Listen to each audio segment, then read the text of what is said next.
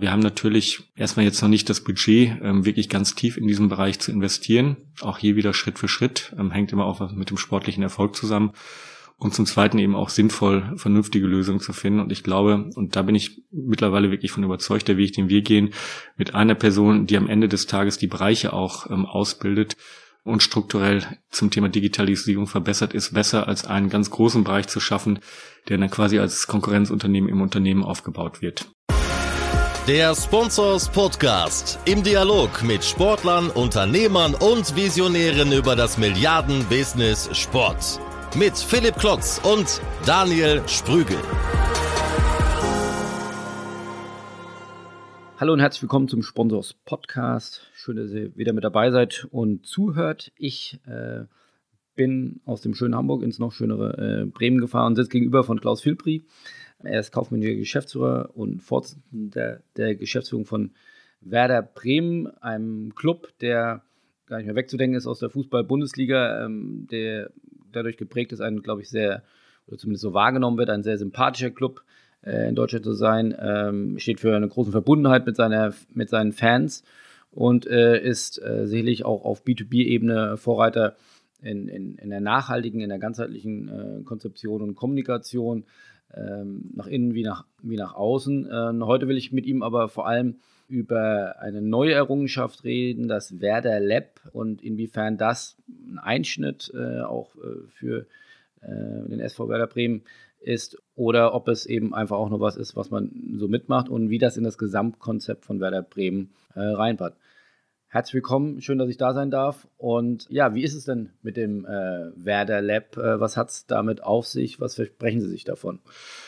Ja, das Werder Lab ist ähm, entstanden durch ähm, einige Besuche in Berlin, die wir gemeinsam mit meinen Direct Reports gemacht haben. Wir gehen einmal im Jahr für eine Klausurtagung nach Berlin, in der Regel nach Kreuzberg, um uns dort als Team mit uns zu beschäftigen, aber auch B, einfach Inspiration von außen zu holen, mit Agenturen zu sprechen, mit Zukunftsforschern zu sprechen, Digitalisierung. Und in dem Zusammenhang haben wir uns auch mit dem Coworking Space Beta House auseinandergesetzt, haben mehrere Gespräche auch mit dem Gründer Maximilian von der A geführt und sind dann zu der Überzeugung gekommen, dass es ähm, innerhalb von unseres, Unter unseres Unternehmens Herausforderungen gibt.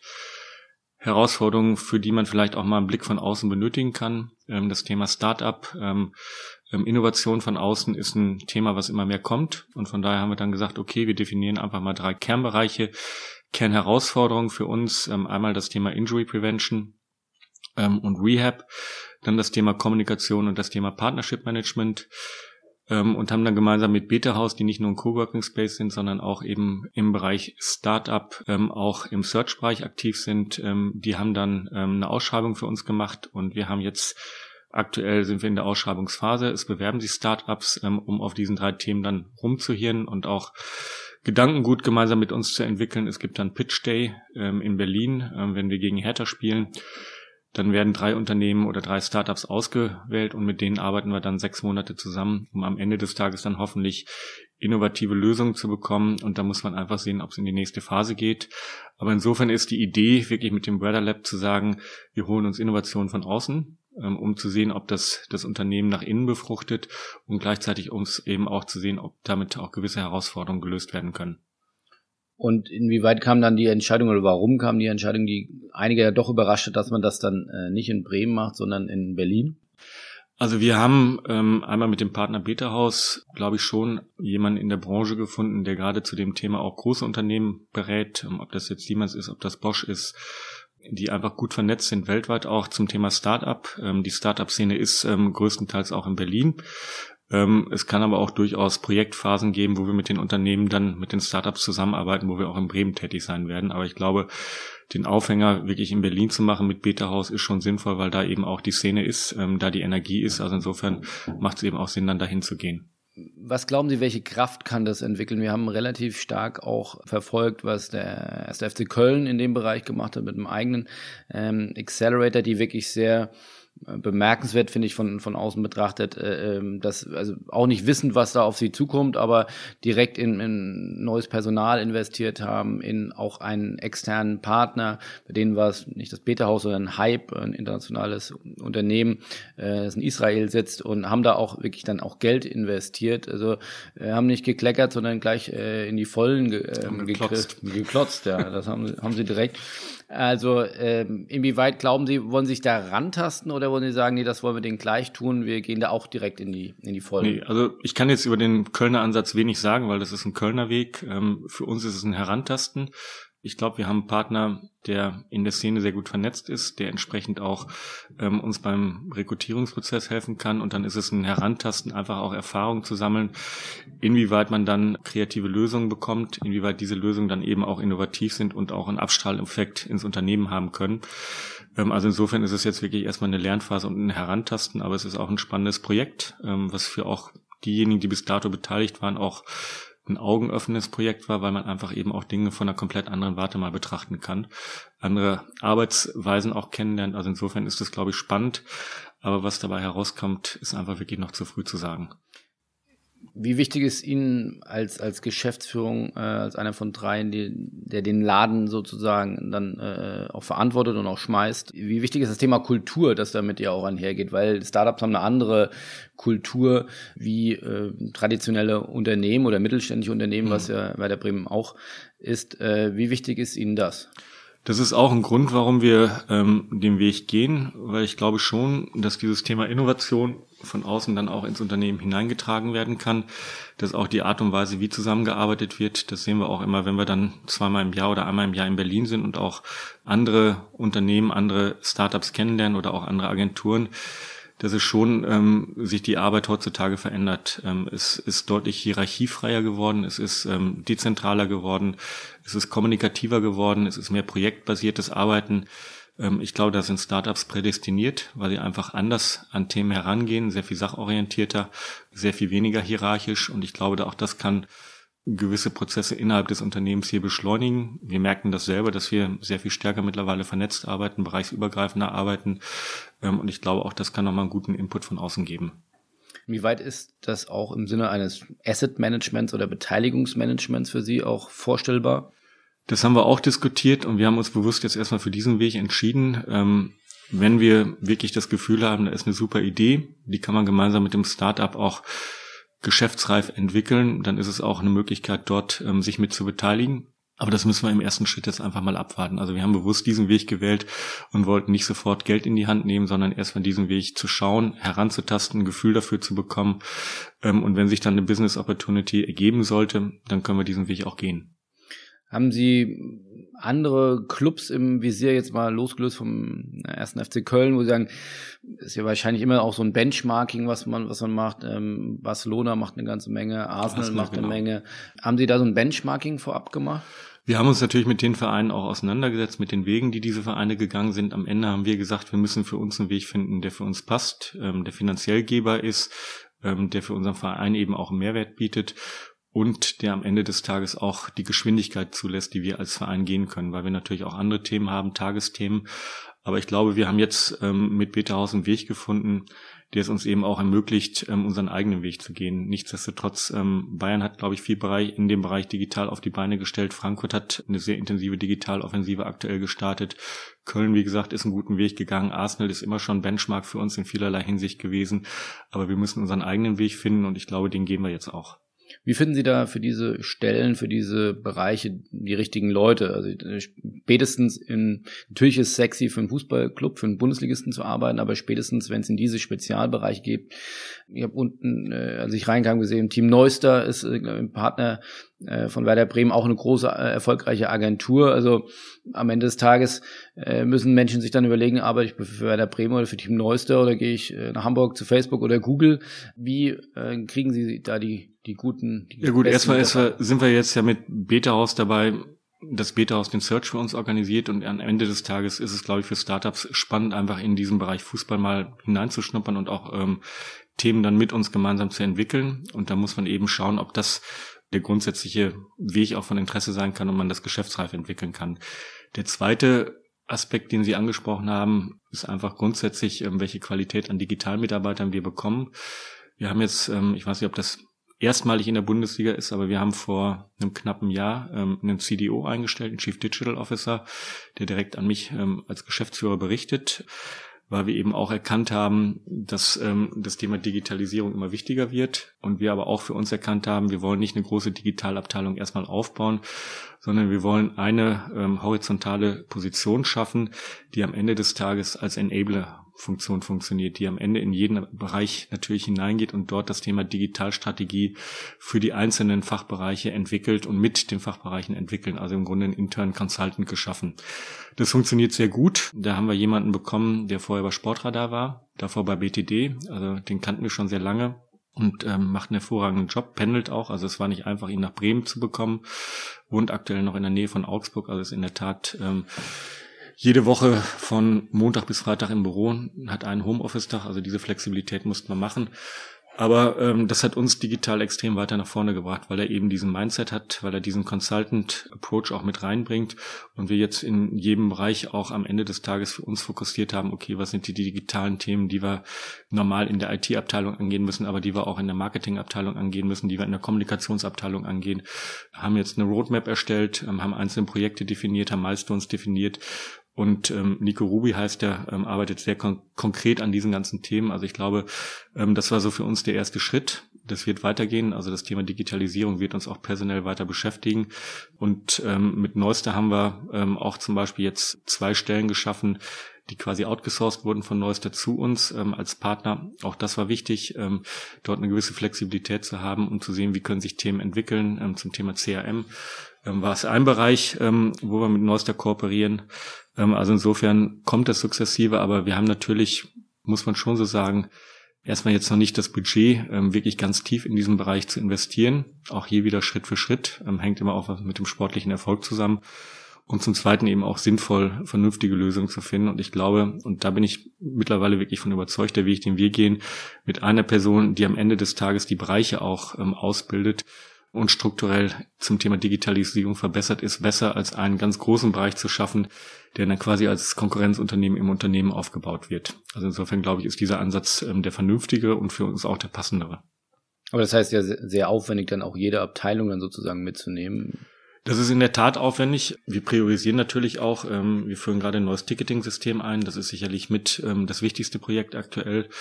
Ähm, aber es gibt auch viele andere Bereiche. Und es gibt natürlich auch, ähm, und das ist auch ein wichtiger Bereich, das Thema Screening. Wir haben noch einen Leiter digitalen Content mit Dominik Kupilas, ähm, der auch den gesamten E-Sport-Bereich nach vorne gebracht hat. Ähm, die beiden arbeiten sehr eng zusammen und wir bekommen natürlich auch täglich irgendwelche Digitalthemen als Vorschläge. Auch da ist es gut mittlerweile, die beiden zu haben, die einfach auch Themen dann vorab screenen können. Und was führen Sie für ein neues Ticketing ein? Ähm, wir haben uns jetzt entschieden, gemeinsam mit ähm, CTS Eventim ein neues Ticketing-System einzuführen. Okay, und Sie hatten vorher?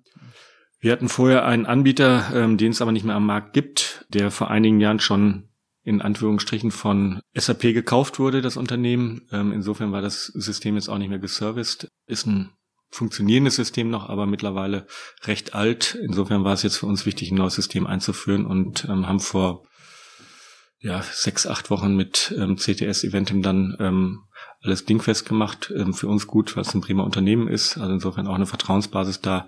Und wir werden zur neuen Saison dann eben mit CTS Eventim ticketingmäßig an den Start gehen. Wie weit ist Ticketing ähm, ein relevantes Thema für Sie? Sie man könnte ja auch sagen, dass viele Clubs, die ein ausverkauftes Stadion haben, was Werder Bremen hat, wo sagen, Bude wird eh immer voll, äh, was brauche ich mir jetzt, um aktives Ticketing äh, zu bemühen? Also welche strategische Rolle hat für Sie das Thema Ticketing?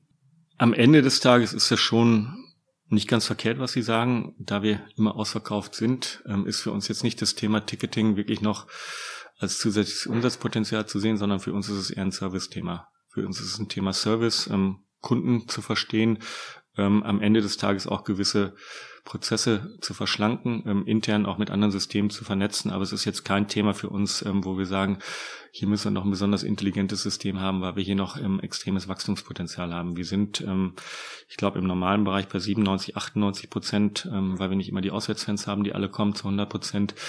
Im Hospitality-Bereich sind wir, glaube ich, auch dieses Jahr bei 97 Prozent. Alle Logen sind ausvermarktet. Also insofern ist da wenig Luft nach oben. Wir haben uns auch klar, und da sind wir, glaube ich, in der Bundesliga mit allen Vereinen auch einig, ähm, dagegen ausgesprochen, die Ticketpreise zu überhöhen, ähm, sondern wenn, gibt es eine moderate Anpassung. Also insofern ist da kein Wachstumspotenzial mehr. Also insofern ist es wirklich ein, ein Service-Thema. Es muss funktionieren, aber es darf eben auch nicht wegbrechen. Und das war für uns die Gefahr, dass das aktuelle System einfach dadurch, dass es nicht mehr geserviced wird, ähm, wenn es jetzt ein Bug hat oder sonst irgendwas, einfach ähm, eine hohe Gefahr hat für uns, dass es zusammenbricht, ähm, dann keiner die Codes mehr kennt und wir dann einfach auf dem letzten Endes nicht mehr verkaufen können. Und insofern war es für uns wichtig, jetzt diesen Servicebereich gut abzudecken. Und ich glaube, da sind wir mit CTS Eventim als Marktführer auch bei einem guten Unternehmen gelandet.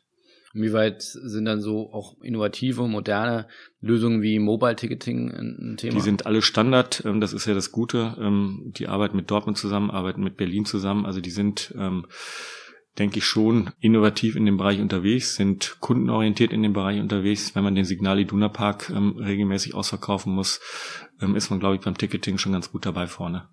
Wie weit, weil, weil Sie es betonen, äh, dass Sie an allen Ecken und Enden im Stadion äh, ausvermarktet sind, äh, ist Stadionvergrößerung Thema in Bremen? Nein.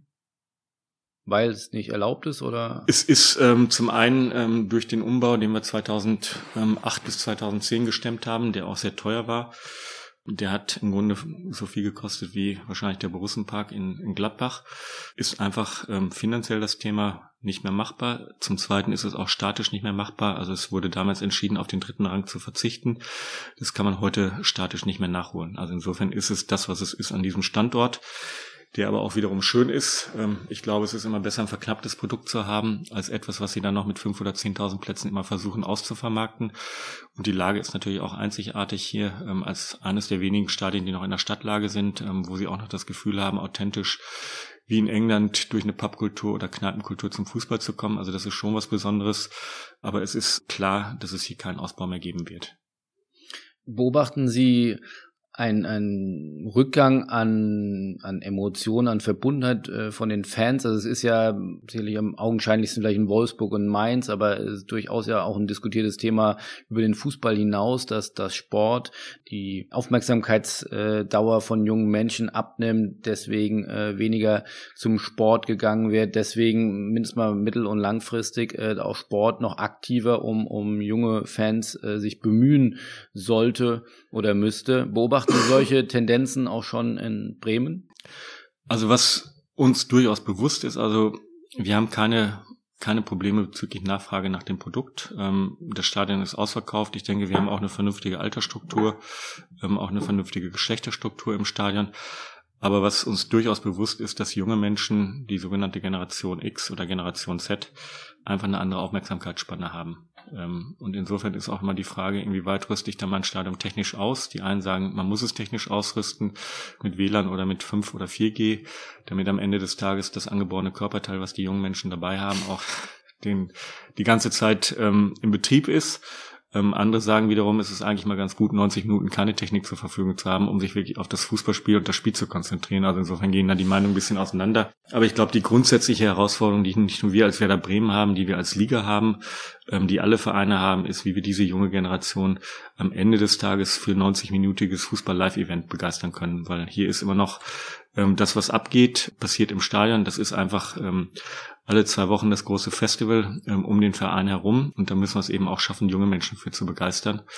Ähm, und das ist die Herausforderung. Und das geht natürlich nur über Technikangebote, das geht über ähm, eine vernünftige WLAN- oder ähm, Telefonstruktur hier im Stadion, dass einfach auch so ein Stadion dann die technischen Herausforderungen oder Anforderungen erfüllen kann. Und da muss man eben auch dort Angebote schaffen, dass die jungen Menschen eben auch Lust haben, ins Stadion zu kommen. Also das ist eine gemeinsame Herausforderung, die wir, glaube ich, alle zusammen haben. Ähm, Netflix mittlerweile produziert auch schon 20-minütige Serien, weil einfach die Aufmerksamkeitsspanne nicht mehr für 45 Minuten reicht. Also insofern ist das ein Thema, mit dem wir uns alle auseinandersetzen und das merken wir auch. Und das ist auch ein Thema unter den Geschäftsführern der Bundesliga? Also mit denen, mit denen ich spreche, auf jeden Fall. Ich weiß, dass Christian Seifert sich mit dem Thema sehr intensiv auseinandersetzt. Also insofern ist es schon sehr präsent. Ein weiteres innovatives Feld, was Sie geclaimed haben, was Sie, was Sie sehr erfolgreich bespielt haben, vor allem im letzten Jahr ist das Thema E-Sport, mhm. ähm, sind dort, äh, glaube ich, sogar Meister geworden in der virtuellen Bundesliga. Deutscher Meister geworden, wir haben den Weltmeister gestellt, also insofern haben wir, glaube ich, im ersten Jahr so ziemlich alles abgeräumt, was wir auf dem Feld nicht abgeräumt konnten. Was hatte das für eine Auswirkung auf ähm, Interaktion mit den Fans, auf, auf Medien? Äh, hat sich, war das eine völlig losgelöstes Ökosystem, völlig nee, überhaupt nicht. Also wir haben das sehr gut, glaube ich, integrieren können. Also zum einen haben wir natürlich sehr lange überlegt, welchen Weg gehen wir. Ähm, gehen wir so einen Weg, den Schalke 04 gegangen ist, einen sehr aggressiven, auch finanzkräftigen ähm, Weg, oder gehen wir eher einen Weg, der auch wieder zu uns passt. Wir haben uns dann nach langer interner Diskussion dafür entschieden, dass wir nur auf das Thema FIFA setzen, weil es eben diesen Fußballbezug auch gibt ähm, und haben dann überlegt, okay, wie wollen wir denn an das Thema herangehen und haben dann mit Megabit und Mooba damals ähm, zwei der besten deutschen Spieler verpflichtet, ähm, weil wir gesagt haben, wenn, dann müssen wir auch mit der richtigen Qualität reingehen und haben dann das Thema ähm, sehr intensiv bespielt. Und das hat uns, ähm, ich glaube, in vielerlei Hinsicht Pluspunkte gebracht. Zum einen war es ein Thema, wo man auch mit Sponsoren auf einmal wieder Anknüpfungspunkte hatte, um Gespräche zu führen. Auch die haben natürlich das Problem, wie komme ich an die junge Zielgruppe heran? Da haben wir viele Möglichkeiten gehabt, auch viele gute Sponsoringverträge gleich im ersten Jahr abschließen können. Also wir haben das Thema relativ schnell im ersten Jahr ähm, plus minus null gehabt, ähm, so dass wir, ich glaube, an die 500.000 Euro auch an Umsatz gemacht haben ähm, und damit die Kosten, die wir hatten, auch gedeckt haben. Also das war das eine. Das zweite war, also Anknüpfungspunkte Sponsoren, junge Menschen, wie kann ich die anders bespielen?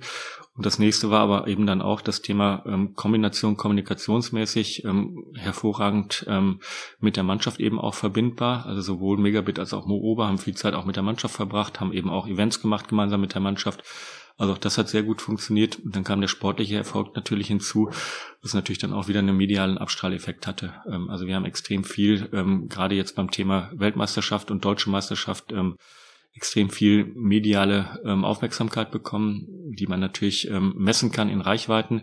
das war sensationell hoch. Also insofern hat sich für uns das im ersten Jahr bezahlt gemacht. Aber, und ich glaube, das war auch wichtig, wir sind einen Weg gegangen, wo wir von Anfang an gesagt haben, wir setzen ähm, jetzt nicht auf das ganz große Pferd, indem wir auch in andere Bereiche reingehen, aber wir setzen in dem, was wir machen, auf Qualität ähm, und haben wirklich mit den zwei Spielern, glaube ich, einen guten Griff getan. Sind jetzt dabei, das Thema ein bisschen weiter auszubauen, ähm, werden jetzt das Thema Akademie auch in den Vordergrund stellen, also eben auch hier wieder versuchen, den Transfer hinzubekommen zu dem, was wir auch als Verein darstellen, dass wir eben auch ein Aus- und Weiterbildungsverein sind, dass eben auch das Thema junge Menschen auszubilden für uns wichtig ist ähm, das wird es jetzt ähm, mit einer Akademieserie geben, haben mit Dr. Erhane auch nochmal einen Spieler verpflichtet, ähm, der auch unter den Top 5 der deutschen Rangliste ist, ähm, der schon ein bisschen älter ist und von daher auch so eine Art Coach-Funktion mit übernehmen kann. Also insofern gehen wir hier jetzt auch den nächsten Weg, mussten leider Mo Ober verlieren. Ähm, auch da mittlerweile muss man feststellen, dass im E-Sport-Bereich auch Geld eine wichtige Rolle spielt. Der hat einfach ein Vertragsangebot bekommen, was signifikant höher war als bei uns. Also muss man ihm dann auch gratulieren und sagen, okay, dann geht's einfach nicht weiter, haben aber mit Megabit immer noch ähm, auch wirklich einen ganz hervorragenden Spieler, Dr. Erhano. Also insofern sind wir jetzt auch qualitativ nach wie vor gut aufgestellt und merken eben auch, dass das Interesse bei den Sponsoren nicht nachlässt, sondern steigt.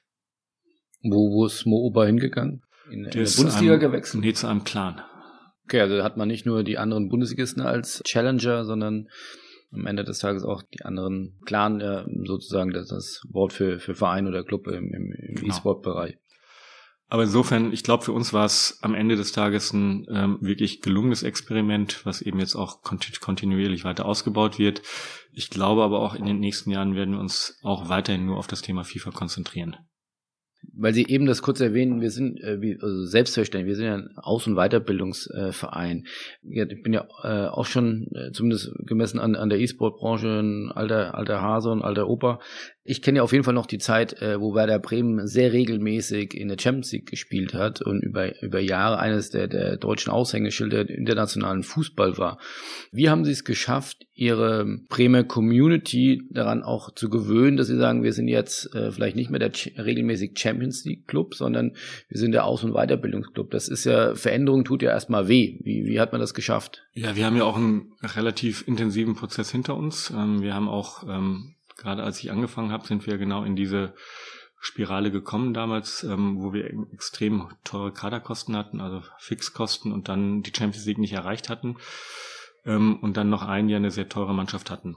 Ähm, und dann hat einfach ein Prozess stattgefunden, wo wir ehrlich kommuniziert haben, ähm, wo wir auch versucht haben, Realitätsmanagement zu betreiben. Ich glaube, es ist uns ähm, in Anführungsstrichen besser gelungen als vielleicht 100 Kilometer weiter nördlich Aber auch das bei uns war es ein schmerzhafter Prozess, ähm, weil wir natürlich auf der einen Seite auch immer weiter in den Sport investieren wollten und gleichzeitig natürlich trotzdem das Kaderbudget zurückführen mussten. Wir haben teilweise dann bei 30 Millionen Kaderbudget gestanden. Ich habe, als ich angefangen habe, hatten wir ein Kaderbudget von ähm, weit über 60 Millionen. Also insofern halbiert. War das schon damals ein, ein, intensiver Weg, den wir gegangen sind, um letzten Endes auch ähm, den Verein gesund zu erhalten, nicht zu verschulden. Das ist uns auch gelungen und jetzt sukzessive haben wir natürlich auch wieder in den Kader investiert. Seitdem Frank da ist, haben wir auch wirklich fast an die 100 Millionen mittlerweile über die letzten dreieinhalb Jahre investiert. Also insofern geben wir jetzt auch wieder viel in den sportlichen ähm, Weg rein. Aber ich glaube, wichtig ist immer mit den Menschen ehrlich zu kommunizieren. Das ähm, funktioniert in Bremen gut und Erwartungsmanagement zu betreiben. Und die Bundesliga hat sich verändert. Ähm, es sind viele neue Player hinzugekommen. Leipzig ist dabei. Wolfsburg gibt viel Geld rein, Hoffenheim gibt Geld rein, Leverkusen gibt Geld rein, ähm, Schalke, Dortmund, Bayern haben sich gut entwickelt, Frankfurt hat sich gut entwickelt. Also das Finanzgefüge hat sich ein bisschen verändert. Hertha hat jetzt einen Investor bekommen, der 49 Prozent gekauft hat und über 200 Millionen in den Verein gepumpt hat.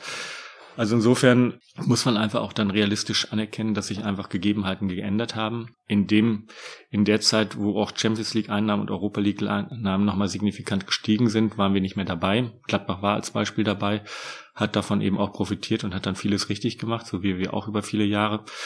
Und jetzt müssen wir einfach mit unserem Weg am Ende des Tages gute Entwicklung zu leisten, gute Spiele auch selber auszubilden oder auch in einem Alter zu finden wie Raschitzer, ähm, wo sie noch spannend und erschwinglich sind ähm, und sie dann weiterzuentwickeln. Das muss einfach unser Weg sein und den gehen wir jetzt auch konsequent.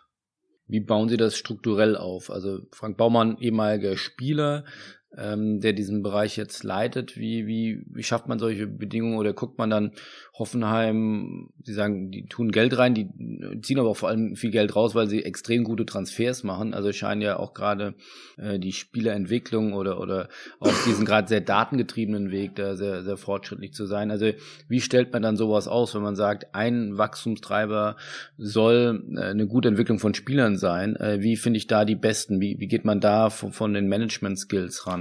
Also grundsätzlich erstmal, was wir gemacht haben, und da geht es jetzt nicht nur um den Sportbereich, wir haben einen Strategieprozess ins Leben gerufen, wo wir gesagt haben, okay, es gibt fünf Geschäftsfelder, die signifikanten Einfluss auf das haben, was unten auf dem Platz passiert. Das ist zum einen der Bereich Fußball, das ist der Bereich Kommunikation und Marke, das ist der Bereich Vertrieb und das ist der Bereich Finanzen und Personal.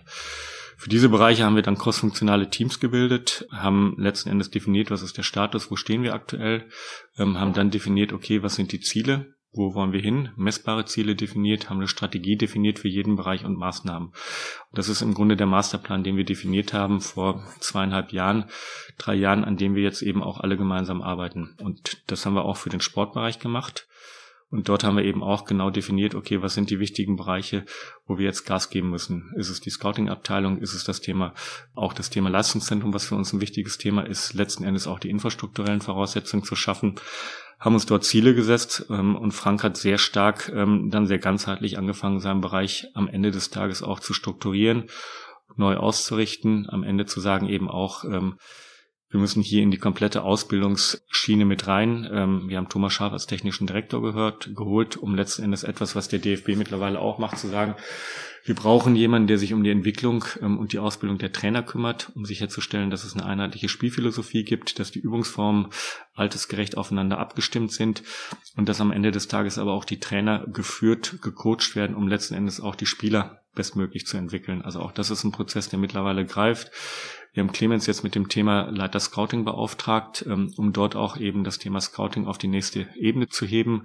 Live-Scouting ähm, strukturiert, ähm, auch dort personell ein paar Wechsel vorgenommen, haben die Bereiche Jugendscouting, Herren-Scouting eben auch nochmal miteinander verzahnt und gleichzeitig aber auch inhaltlich getrennt, weil es eben auch wichtig ist, dass ein Jugendbereich eben auch vernünftig gescoutet wird, dass wir dort auch vor allem regional gut aufgestellt sind im Erwachsenenbereich geht es natürlich dann auch darum, ähm, Zielmärkte, Zielligen zu definieren. Gehe ich stärker in die zweite oder die dritte Liga, gehe ich stärker in den nordischen Bereich. Ähm, auch da haben wir sehr viel Gedanken gut reingegeben. Und am Ende des Tages alles aber dann immer noch zu vereinen oder zu vereinen mit wirklich auch messbaren Zielen, ähm, die wir uns in jedem Bereich gegeben haben, die am Ende des Tages jetzt auch dann immer wieder in der nicht nur in der Schublade liegen, sondern am Ende eben auch die Richtung vorgeben, zu sagen, okay, diesen Weg wollen wir gehen. Ähm, das ist das Ziel, was wir uns gegeben haben. Es ist messbar. Ich kann überlegen, habe ich es erreicht, habe ich es nicht erreicht, ähm, kann die Strategie dementsprechend anpassen. Aber wichtig ist, und ich glaube, das ist das, ähm, was Frank wirklich mitgebracht hat, dass im Sportbereich ähm, sehr strukturiert, sehr ganzheitlich jetzt an all diesen Themen auch gearbeitet wird. Egal, ob es jetzt Scouting ist, egal, ob es jetzt die Ausbildungsphilosophie ist, ähm, egal, ob es jetzt ein Top-Talente-Team ist, Thema ist, was wir eingeführt haben, wo wir gesagt haben, wir müssen neben den normalen Leistungsmannschaften nochmal die 10 bis 12 Spieler aus der U17, U19, U23 definieren, die ein erhöhtes Potenzial haben, auch in die Bundesliga zu kommen. Und für die müssen wir nochmal individuell so eine Art Eliteförderung in der Elite auch machen und die auch nochmal individuell stärker begleiten. Ähm, auch das ist etwas, was wir ins Leben gerufen haben, um für diese 10, 12 Top-Talente einfach nochmal die Chancen zu erhöhen, wirklich dann auch oben anzukommen. Also in vielen Bereichen wirklich strukturiert an die Themen herangegangen und gesagt, ähm, wir haben eben diesen ganzheitlichen Strategieplan, das ist der Blueprint und in jedem Bereich wird jetzt eben sukzessive an den Themen gearbeitet. Wenn man sich jetzt äh, auch von dieser strategischen Seite dann auch nochmal das Kaufmännische äh, ansieht, dann war ja das gerade das letzte Jahr ein absolutes Rekordjahr, ein, ein, ein Sprung um 40 Millionen Euro äh, gemacht worden auf ähm, rund 157 Millionen Euro Jahres. Umsatz. Wie kam es dazu? Wo kam dieser Sprung her? Großes Thema war, glaube ich, an die, die, die zunehmenden Medieneinnahmen, aber auch eben im Transferbereich lief es ja gut. Wir sind in allen Bereichen gewachsen. Ich glaube, erstmal kann man ein großes ähm, Kompliment nach Frankfurt zu Christian Seifert, Holger Blask, Steffen Merkel auch schicken, ähm, die, glaube ich, Jahr für Jahr für die gesamte Bundesliga einfach gute Wachstums ähm, Erfolge erzielt haben, ähm, weil das Thema TV-Vermarktung natürlich für alle Vereine der größte Treiber ist und mittlerweile wahrscheinlich Sky auch für alle Vereine der größte Partner ist.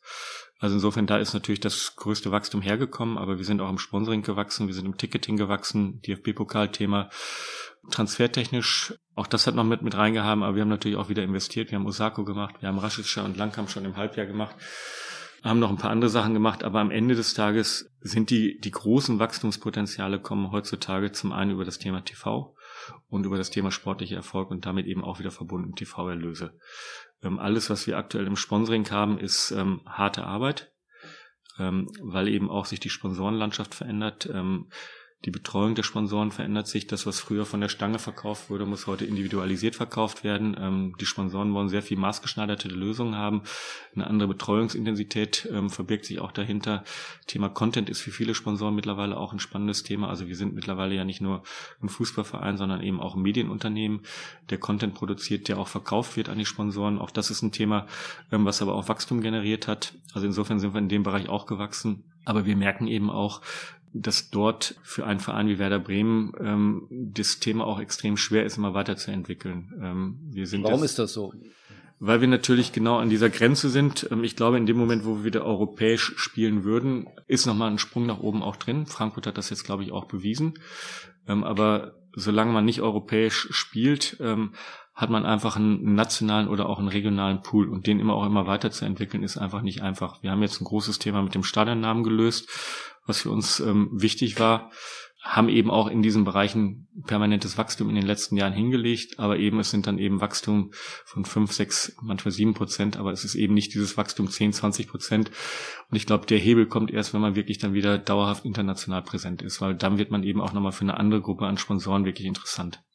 Also wäre sicherlich ein Thema, oder was ich auf jeden Fall auch noch ansprechen wollte, der, der Naming Right Partner. Also wir haben ja lange Zeit auch bewusst äh, sich keinen Naming Right Partner geholt Jein. oder vielleicht auch nicht gefunden, aber war ja in der Fanszene auch immer sehr kontrovers diskutiert.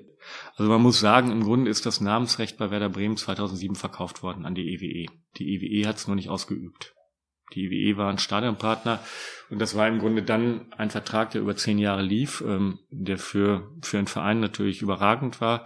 Wir hatten einen Partner, der hat jährlich drei Millionen oder in dieser Größenordnung hier auch reingegeben, hat gewisse Leistungen eben auch bekommen, aber war eben nur Stadionpartner. Ähm, und trotzdem ist das gesamte Konstrukt, ich habe ja gerade auch vom Umbau gesprochen, der 2008 bis 2010 hier durchgeführt wurde, der hat viel Geld gekostet und der muss natürlich auch ähm, finanziert werden. Ähm, Zinsen müssen bedient werden, Kredite müssen getilgt werden.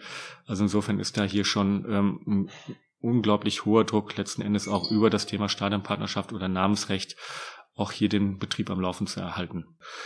Ähm, wir haben das ein Jahr jetzt nach ähm, Auslaufen des EWE-Vertrages ähm, kompensiert. Das haben wir am Ende des Tages als Werder Bremen kompensiert, aber wir sind nicht in der Lage, pro Jahr drei Millionen für so ein Thema nochmal zusätzlich hier reinzugeben. Und wir mussten es also am Ende des Tages vermarkten und waren dann in der Lage, etwas hinzubekommen, was ich glaube von sowohl bundesweit ähm, viel positive Resonanz bekommen hat, als auch in der Branche, als auch von vielen Fans, dass wir einen Partner gefunden haben, der bereit war, den Namen zu erhalten. Nichtsdestotrotz, ähm, und da gibt es eben auch die Kritik, gibt es eine sehr kleine Gruppe, das sind die Ultras, ähm, die sehr traditionsbewusst sind, ähm, die am liebsten überhaupt keinen Partner hier dabei haben möchten. Das muss man akzeptieren, aber für die Wettbewerbsfähigkeit ähm, gab es einfach am Ende des Tages keinen anderen Weg. Und ich glaube, in dem Kontext haben wir schon eine Lösung gefunden, die am Ende des Tages für alle gut ist. Der Name Weserstadion ist erhalten worden. Wir haben einen Partner gefunden, der sich zehn Jahre zu diesem Thema auch committet ähm, und gleichzeitig eben auch bereit ist, den entsprechenden Betrag jedes Jahr zu zahlen. Also insofern glaube ich, für beide Seiten eine wirkliche Win-Win-Situation. Ähm, Wohninvest ist mit der Partnerschaft sehr zufrieden. Die werden sie jetzt auch noch mal ein bisschen ausbauen in anderen Bereichen. Ähm, ich glaube, die Fans im Großen und Ganzen sind zufrieden, weil der Name Weserstadion erhalten blieb. Aber es gibt eben, und das muss man auch fairerweise sagen, es gibt eine kleine Gruppe an an Ultras, ähm, die einfach eine andere Meinung zu dem Thema haben, aber auch das ist okay, ähm, weil wir sind ein toleranter Verein. Wie geht man mit sowas um? Man hat ja von außen das Gefühl, jetzt gar nicht bezogen auf Werder Bremen, aber dass einige Clubverantwortliche dann doch sehr schnell einknicken, wenn es äh, wenn es um das Thema Ultras geht oder natürlich kommen die dann auch wahrscheinlich in voller Mannstärke dann auch zu Jahreshauptversammlungen und, und üben dann ihr Stimmrecht aus und haben damit ja spätestens zu dem Zeitpunkt dann auch eine große Macht. Also wie, wie geht man da das ganze Jahr über rum? Ist man da im Dialog oder entzieht man da auch mal einen Dialog? Ähm ich glaube, wir haben hier erstmal eine, eine sehr vernünftige Ultraszene, die, ähm, glaube ich, viel auch ähm, für die Entwicklung des Vereins ähm, getan hat. Ähm, Gerade auch was rechtes Gedankengut angeht, ähm, das ist wirklich hier in Bremen nicht mehr vorhanden im Stadion. Ich glaube, das ist ein Thema, was man den Ultras zugutehalten muss. Ähm, sie sind sehr engagiert, unterstützen die Mannschaft wirklich bedingungslos. Das sind erstmal sehr positive Aspekte. Sie haben gewisse Meinungen, ähm, wo man nicht immer mit ihnen d'accord ist. Ähm, Thema Stadionnamen ähm, gibt es einfach unterschiedliche Auffassungen. Hier gibt es eine kaufmännische Verantwortung, die wir einfach als Geschäftsführung haben, um auch den Betrieb am Laufen zu halten. Sie haben eine andere Meinung. Ich glaube, das Wichtigste ist grundsätzlich immer wieder auch die Dialogbereitschaft zu signalisieren und immer wieder versuchen, auch einen Gesprächsfaden herzustellen. Und am Ende des Tages muss man aber auch für die Dinge, für die man am Ende des Tages auch verantwortlich ist, einstehen ähm, und die dann auch durchziehen. Und ich glaube, das war für uns einfach jetzt gegeben. Wir haben das Thema auf sehr breiter Basis diskutiert. Ähm, es ist ja eine 50-prozentige städtische Gesellschaft, also insofern war die Stadt auch mit involviert. Es waren Politiker involviert, die im Aufsichtsrat der Bremer Weserstadion GmbH sitzen. Wir haben das im eigenen Aufsichtsrat diskutiert. Ähm, wir haben es in der Geschäftsführung diskutiert. Und am Ende war allen klar, wir müssen diesen Weg auch mit Wohninvest als Partner gehen, weil es eben auch ein positiver Weg für Werder Bremen ist. Aber trotzdem müssen wir natürlich den Dialog weiterhin suchen. Ähm, insofern glaube ich, ist es für alle Vereine und nicht nur für Werder Bremen immer wieder wichtig, auch klare Kante zu zeigen, aber auch zu honorieren, ähm, was in der Fanszene geleistet wird. Da wird viel Positives geleistet, ähm, aber eben auch bei Themen wie Pyro oder so auch einfach eine klare, klare Haltung zu behalten und trotzdem immer wieder auch versuchen, dass man den Gesprächsfaden, den Dialog immer wieder aufnimmt oder auch versucht, nicht abreißen zu lassen. Jetzt mal abschließend zum, zum Thema Sponsoring finde ich ja doch immer spannend, wenn man in ihre Zahlen reinguckt, dann, äh, Sie haben es eben auch selbst gesagt, äh, ist es ja doch sehr kleinteilig. Ich glaube, je nachdem, ob man Hospitality mit reinnimmt, äh, reden wir von so einer ähm, Umsatzgröße von um die 30 Millionen plus minus wenn jetzt Bayern jetzt vor kurzem mit Audi verlängert äh, für über 50 Millionen im Jahr, äh, man, da sind ja bei ihnen alle Sponsorings äh, mit drin, die machen mit einem Sponsor und, und äh, kommen da auf so immense Summen. Inwieweit ist sowas noch gesund für eine Bundesliga, weil die Schere geht auch sehr weit auseinander. Ja, ich meine, erstmal muss man Gratulation sagen. Bayern hat sich das alles selber erarbeitet im Sponsoring-Bereich. Also insofern haben sie da einen wirklich überragenden Job gemacht. Aber wir haben natürlich in vielerlei Hinsicht Themen, die für den Wettbewerb einfach schwierig zu verarbeiten sind. Das ist das Thema ähm, Champions League-Einnahmen, ähm, die einfach eine Disbalance in der Bundesliga-Wettbewerbsfähigkeit ähm, herstellen. Ähm, wir haben das Thema Sponsoring, das Dortmund und Bayern verdientermaßen, weil sie sich eben auch erarbeitet haben, einfach in anderen Größenordnungen unterwegs sind als die anderen Vereine. Und man muss einfach trotzdem dann in seinen Möglichkeiten versuchen, das Beste zu machen. Aber natürlich ähm, sind das Themen, die den Wettbewerb auch auseinanderreißen. Auf der anderen Seite wollen wir auch immer eine internationale Wettbewerbsfähigkeit der Bundesliga haben. Also insofern brauchen wir auch ähm, ein starkes Bayern München, ein starkes Borussia Dortmund, vielleicht auch Schalke oder Gladbach, wer auch immer jetzt dann noch in die Champions League kommt oder Leipzig, ähm, weil wir eben auch ähm, die Wettbewerbsfähigkeit der Bundesliga international brauchen, ähm, sowohl für die Verträge als auch für die sportlichen Erfolge. Also insofern ist es nicht damit getan zu sagen, wir verteilen einfach jetzt die Champions League Erlöse um. Das wird, glaube ich, nicht der Weg sein. Ähm, und ich glaube auch nicht, dass der Weg sein sollte, dass Bayern München jetzt was vom Sponsoring abgeben sein, sollte, sondern ich glaube, für uns muss einfach der Weg sein, unsere Arbeit noch besser zu machen. Gladbach hat es vorgemacht, Frankfurt hat es vorgemacht, wir haben es jahrelang vorgemacht. Für die sogenannten Traditionsvereine, wenn man gute Arbeit leistet, wenn man die Summe an guten Entscheidungen idealerweise erhöht, ähm, kann man auch wieder in diese Größenordnung vorstoßen. Es ist ein bisschen schwerer geworden, weil eben auch andere Vereine mit anderen Geldquellen dazugekommen sind, aber nichtsdestotrotz muss man sich auf sich selber besinnen und schauen, dass man so gut wie möglich arbeitet.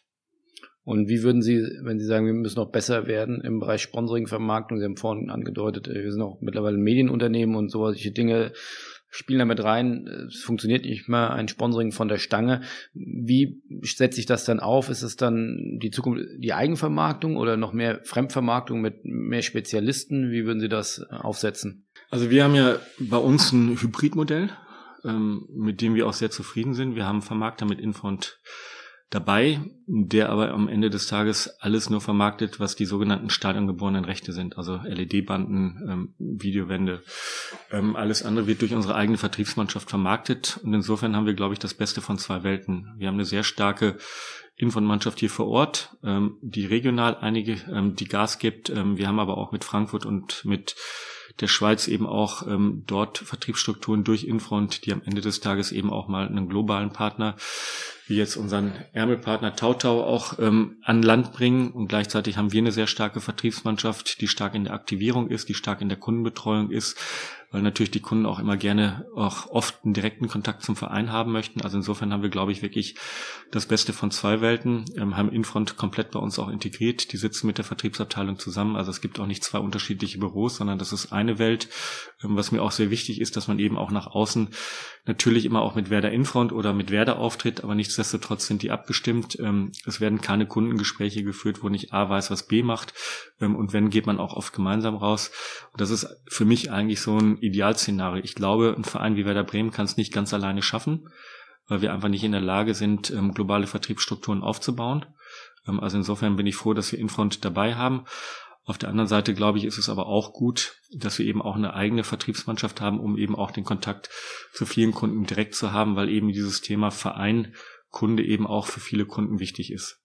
Aber immer mehr Clubs äh, setzen auf Eigenvermarktung, jetzt die letzten in Düsseldorf, ähm, Frankfurt in der letzten Saison.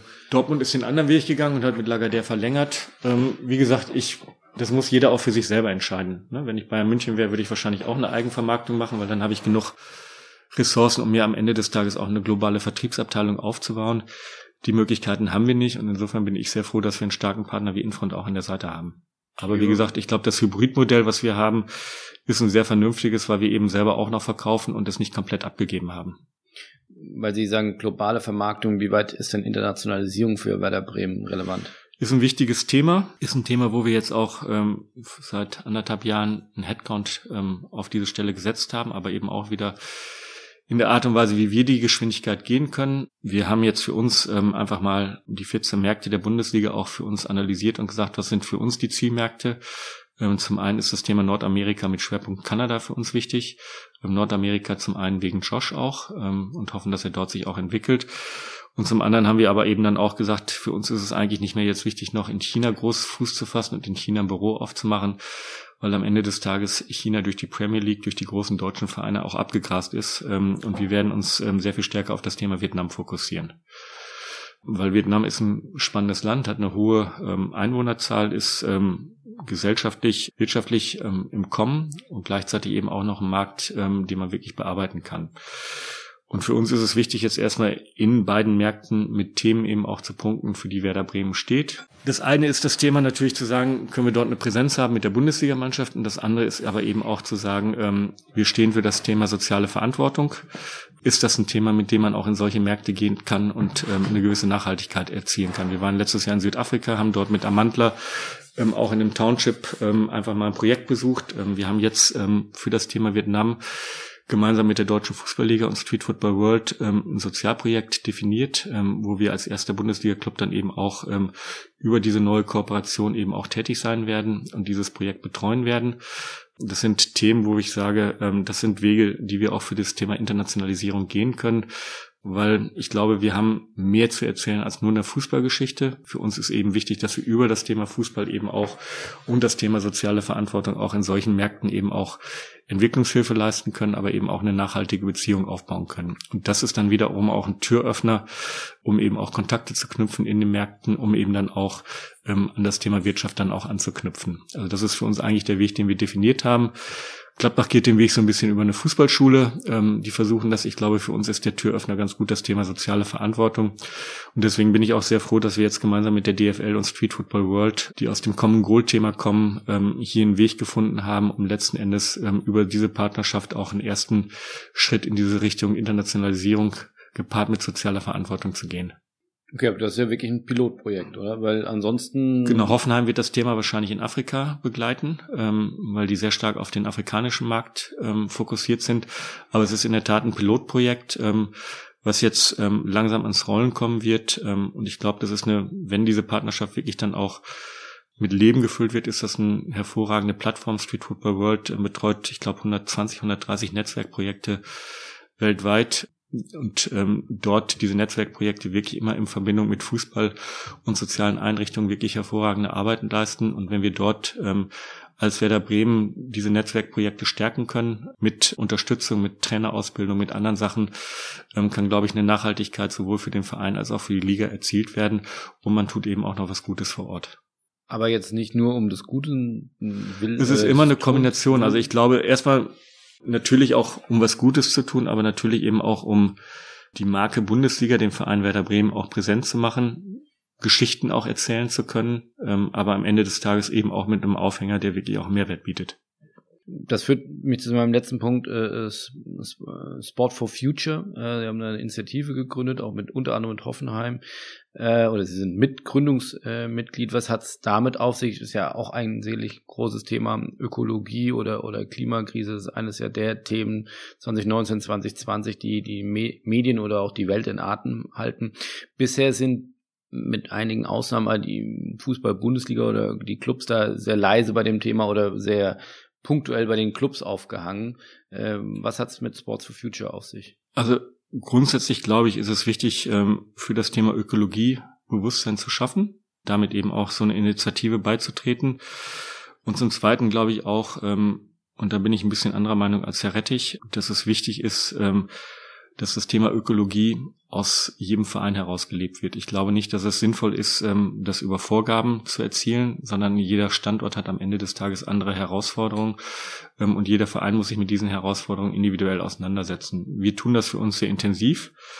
Ähm, aber ich glaube, wenn man das intensiv macht, muss man eben auch vorsichtig sein, wenn man darüber kommuniziert. ich glaube, es reicht nicht nur, für jede Flugreise, die wir machen, irgendwo in Afrika Bäume zu pflanzen, sondern ich glaube, es ist einfach wichtig, sich das Gesamtkonstrukt Werder Bremen ökologischer Footprint anzuschauen und dann sukzessive ins Doing zu kommen und dann einfach besser zu werden.